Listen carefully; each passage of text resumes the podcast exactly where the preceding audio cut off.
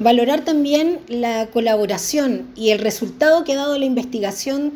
del Ministerio Público y en particular de la PDI que logró dar con estas personas y sacarlas de nuestras calles. Hoy día tenemos un compromiso que es que fortalezcamos estos procesos investigativos, fortalezcamos también a través de distintas tecnologías y a través de la colaboración y coordinación de todas las instituciones que hoy día nos estamos haciendo cargo de la seguridad de nuestros vecinos y vecinas, especialmente de los niños y niñas de la región de Valparaíso.